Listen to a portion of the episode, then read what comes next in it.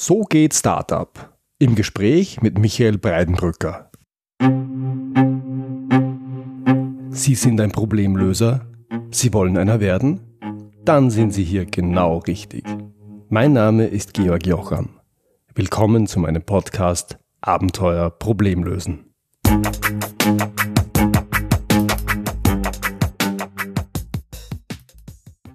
Liebe Hörerinnen, liebe Hörer, wenn Sie diesen Podcast schon öfter gehört haben, dann wissen Sie, dass ich gerne unternehmerische Persönlichkeiten zu Gast habe. Dies aus dem einfachen Grund, weil erfolgreiche Unternehmer ein dringendes Kundenproblem lösen. Und damit passen sie perfekt in einen Podcast, in dem es um das Lösen von Problemen geht. Heute habe ich mit Michael Breidenbrücker einen Gast, der Unternehmer ist. In Wahrheit ist er aber noch viel, viel mehr. Die Details soll er uns dann selber erzählen, vorab nur so viel. Er gilt in Österreich als Mr. Startup und ist in der Szene bekannt wie ein bunter Hund. Er ist Künstler und hat an der Universität für angewandte Kunst in Wien studiert und er ist Vorarlberger, also Österreicher und hat dennoch nur einen englischen Wikipedia-Eintrag. Das gibt's auch nicht so oft.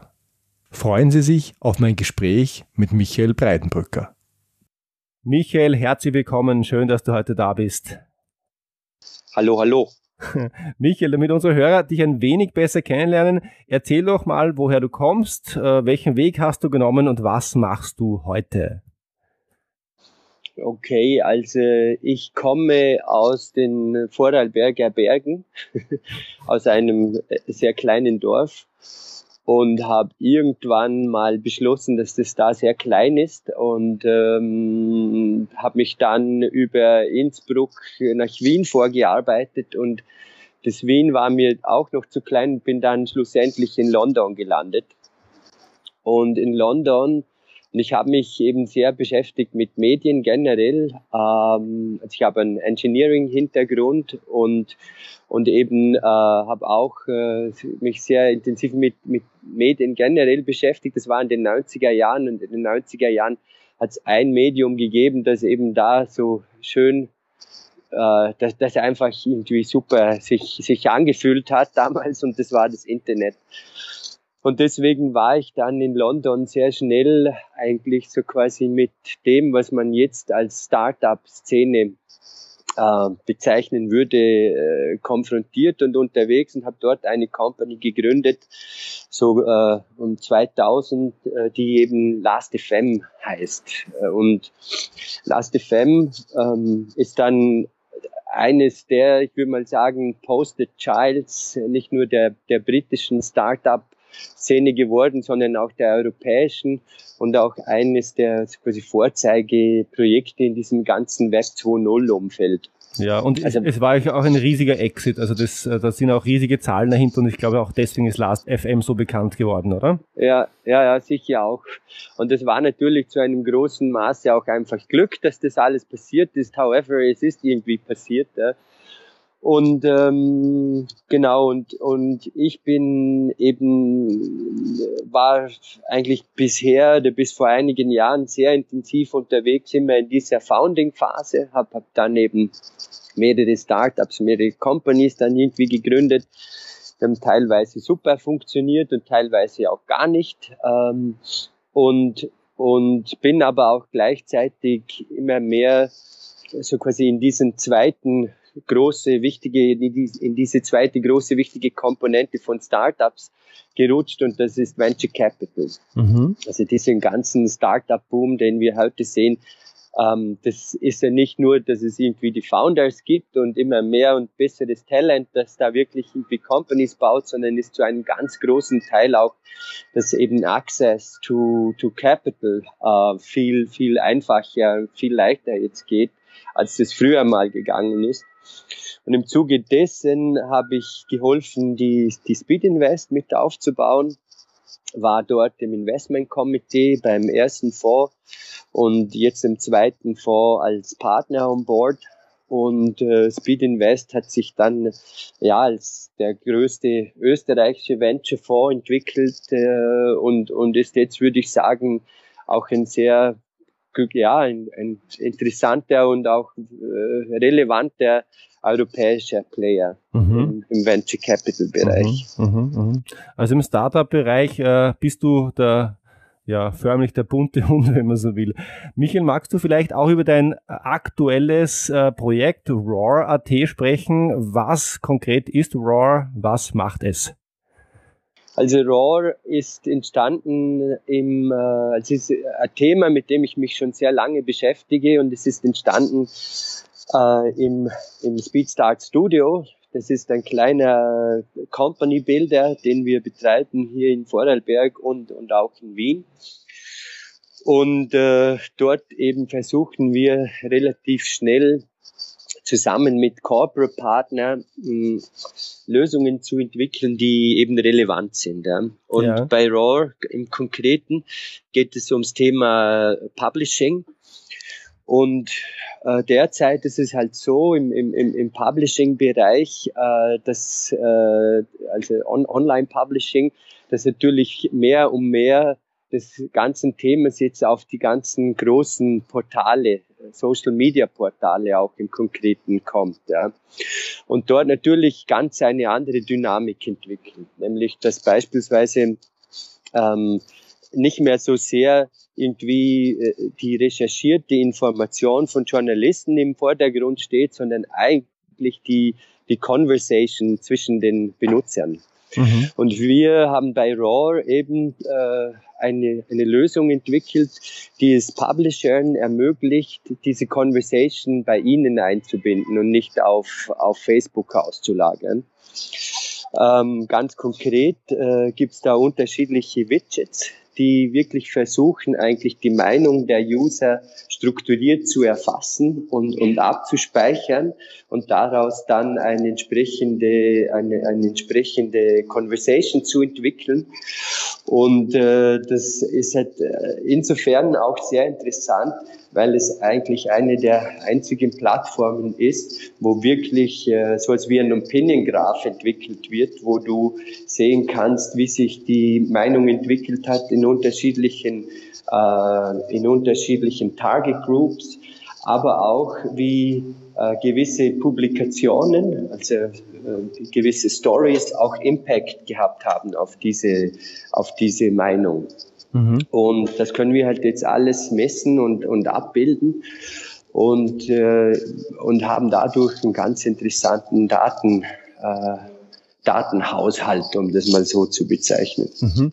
Probieren wir es vielleicht an einem konkreten Beispiel festzumachen, wenn du an, an RAW denkst, wer ist der Kunde, der sowas brauchen kann? Idealerweise, wer soll das auf seiner Website einbinden? Also das sind natürlich äh, Publisher. Wir haben das die Zeit Online verwendet, das zum Beispiel oder News äh, AT auch in Österreich. Ähm, und ähm, für die macht es äh, super Sinn, ja, weil eben sie eigentlich dadurch ähm, den Benutzern eben ein, ein, ein Angebot geben, das sie bisher noch nicht hatten, nämlich dass wirklich die, die Konversation ja, ähm, bei ihnen stattfindet. Ja. Aber ich glaube, es ist auch interessant für wirklich die End-User, die irgendwie sagen, hey, ich möchte eigentlich mitmachen ich bin interessiert an, an gewissen Themen und möchte mich dort engagieren. Ich möchte mich, ich möchte irgendwie wissen, was in diesen Themen so quasi abgeht und, und mich auch ganz spezifisch mit den Argumenten beschäftigen. Und zwar nicht nur Argumente, die ähnlich sind zu, zu meiner Meinung, sondern auch genau dem Gegenteil. Ja. Und das ist eben äh, ein Thema, das derzeit so ein bisschen, ich würde mal sagen, zu kurz kommt im Internet. Wir haben jetzt gerade eine große Diskussion, inwieweit eigentlich Facebook äh, eine Rolle gespielt hat, auch im Wahlkampf in, in Amerika. Mhm, mh. Und man spricht da von gewissen Bubbles, ja, also nämlich, dass du eigentlich ähm, dass du eigentlich mit einer Realität konfrontiert bist, derzeit online, die komischerweise eigentlich ziemlich identisch ist mit, mit dem, mit deiner Meinung. Ja. ja. Und, und dadurch bewegst du dich quasi innerhalb immer, oder immer mehr innerhalb einer gewissen Bubble. Mhm. Und es wird immer schwieriger, an Informationen kommen, die, zu kommen, die außerhalb von deiner Bubble sind. Also der Klassiker ist Fox News beispielsweise und der, der, der ja. Mindset, der dort transportiert wird, oder? Ganz genau, ganz genau. Das ist logisch. Natürlich die Fox News Leute, die sind halt auf Fox News, ja, und schauen sich nicht irgendwie an, was weiß ich, Washington Post oder The Guardian. Ja. Mhm. Und, und Online-Portale wie Facebook oder auch Google, die verstärken das eigentlich, indem sie das machen, was wir tatsächlich bei Last FM zu einem gewissen Maße äh, äh pioniert haben. Ähm, wir haben dort nämlich Algorithmen entwickelt, die es ähm, Leuten ermöglichen, so quasi ähm, Musik oder neue Musik zu finden, die sie mit sehr hoher Wahrscheinlichkeit mögen. Weil mhm. wir wissen, wir haben, wir haben dort eben ein Profil aufgebaut von von Songs, die du magst. Er hat gesagt, ja, das ist ein guter Song, das ist ein guter Song und daraus haben wir quasi Recommendations für dich gebaut. Das klingt jetzt irgendwie nach, nach etwas, das man kennt von Amazon, von, von ja, sehr vielen Portalen. Ja. Damals war es relativ neu.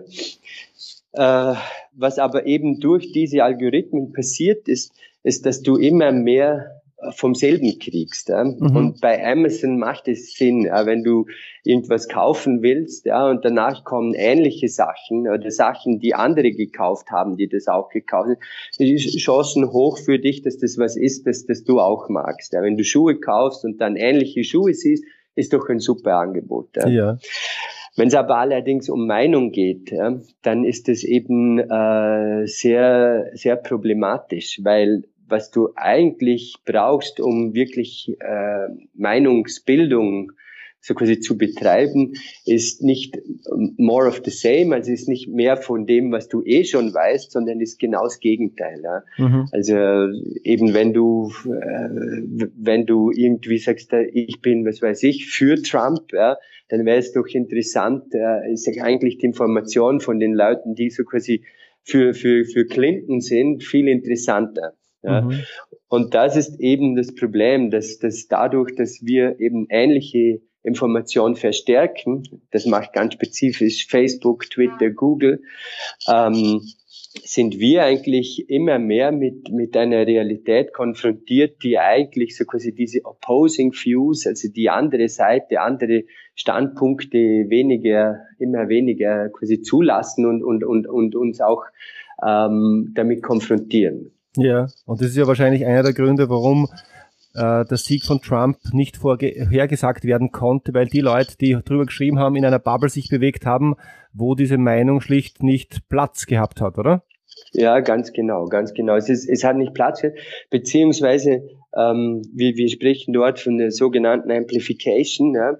Du hast halt so quasi gewisse, gewisse Influencer, Trendsetter, äh, die eigentlich einen ganz klaren Weg vorgeben und du bist dann irgendwie mehr und mehr mit, mit diesen Über, Übermeinungen so quasi konfrontiert oder Überinformationen konfrontiert. Mhm. Also konkret beispielsweise Google gibt dir äh, populäre Webseiten. Ja? Also wenn du jetzt irgendwie, keine Ahnung, Trump googelst, ja, dann wirst du dann, dann kriegst du die Ergebnisse, die am populärsten sind. Ja.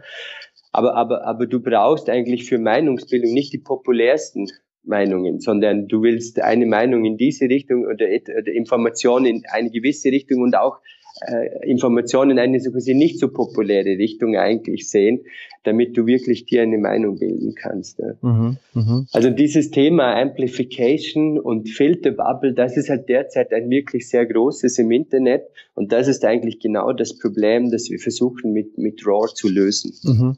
Super Stichwort, Problem lösen. Ich verwende ja gern das Bild des Unternehmers, des Unternehmens als Problemlöser. Das heißt, der Unternehmer, das Unternehmen löst ein Kundenproblem. Das kann, ja, das kann gerne auch ein Problem sein, das der Kunde vielleicht gar nicht kennt, das ihm gar nicht bewusst ist. Kannst du mit dem Bild des äh, Unternehmers als Problemlöser was anfangen?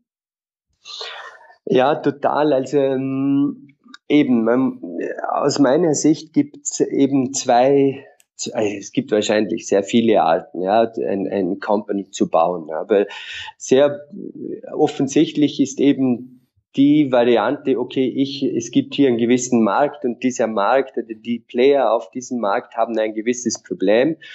Und ich habe jetzt eine Idee und ich habe jetzt ein neues Business Model oder eine neue Technologie, ein neues Produkt, whatever, das genau dieses Problem löst. Mhm. Das ist ein, ein, eine super Methode. Ja, damit äh, damit äh, machst du äh, so quasi du du du gibst irgendwas so quasi mehr Value mit deiner Lösung und und dadurch ist es auch sehr wahrscheinlich, dass dass deine deine Lösung äh, relativ ja äh, hoffentlich kommerziell auch erfolgreich sein wird. Ja. Das ist so quasi der eine Ansatz von von von Company Building. Ja. Ich glaube aber ähm, es gibt genauso eben natürlich andere Ansätze und ein Ansatz, und das ist auch tatsächlich ein Ansatz, den ich jetzt schon öfters versucht habe zu verfolgen und verfolgt habe, funktioniert halt so, dass du dir wirklich Gedanken darüber machst, ähm, wie entwickelt sich unsere Gesellschaft, äh, wie entwickeln sich gewisse Märkte, äh, was für Einfluss hat Technologie, die es vielleicht noch gar nicht gibt auf diese Märkte also du, du, du überlegst dir in gewisser Hinsicht, versuchst du die Zukunft vorauszusagen und überlegst dir dann, wenn diese Zukunft so eintrifft, wenn sich das so entwickelt, was sind dann die Probleme? Mhm. Ja, und das sind die Probleme, die du löst. Ja. Und bei RAW im konkreten Fall ähm, war es tatsächlich so, also wenn ich jetzt spreche von Filter Bubble, von Amplification und so weiter, das war noch vor einem Jahr ein absolutes Randthema. Also das, das, niemand, ja. Dann ist der Brexit gekommen. Ja. Plötzlich sprechen äh, alle Briten von, hey, we have to think outside of our bubble. Ja, wie kann es sein, dass wir in London äh, so klar davon ausgegangen sind, und, und wie kann es sein, dass die Millennials so klar davon ausgegangen sind, dass die EU was, was Gutes ist? Und daneben irgendwie die ganze quasi Landbevölkerung und ältere, ältere Bevölkerungsschichten äh, eigentlich äh, völlig frustriert sind von der ganzen Situation. Wir haben das nicht gesehen. Wir müssen uns, äh, wie kann es sein, dass wir eben nur innerhalb von uns der Bubble leben? Mhm. Und jetzt, und jetzt mit, mit diesem Erfolg von Trump ist es genau dasselbe passiert. Ja? Dass wirklich äh, dies, dieses Thema, äh, Filter, Filter Bubble, Amplification, wie kriegen wir Access to Information, das, das gab es vor einem Jahr nicht und das ist jetzt plötzlich total prominent. Und das ist jetzt halt eigentlich eine super Situation jetzt für RAW, weil wir haben inzwischen natürlich eine Lösung, die genau dieses Problem anspricht. Mhm. Aber das hätte genauso gut können in fünf Jahren passieren ja, oder in zehn Jahren. Ja. Mhm. Und die, das Risiko, dass du so quasi auf deiner zukünftigen Problemlösung quasi verhungerst, ist natürlich sehr, sehr hoch.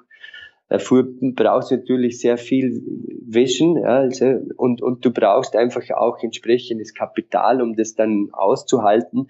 Und du musst halt mit dem äh, mit dem entsprechend quasi kleinen äh, Kapital, das auch Startups meistens haben, dann in dieser in dieser quasi Entwicklungsphase unglaublich haushalten, dass du es überhaupt ähm, dass sich das irgendwie ausgeht, so mhm. quasi. Mhm. Mhm. Also verdanken wir das Überleben von Roar in letzter Konsequenz mit dem Brexit und der Wahl von Trump.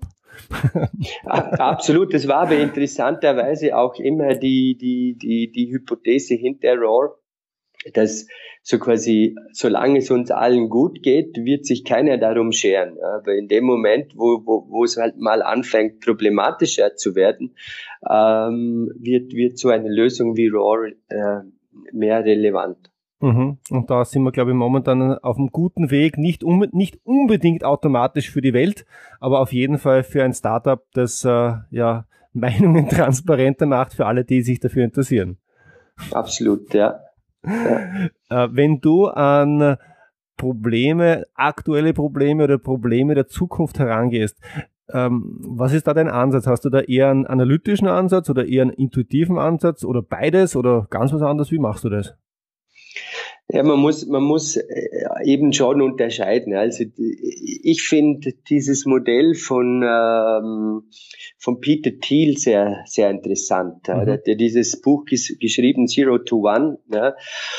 Und der unterscheidet so quasi Companies ja, in, in, in so quasi Zero to One Companies und One to N Companies. Ja.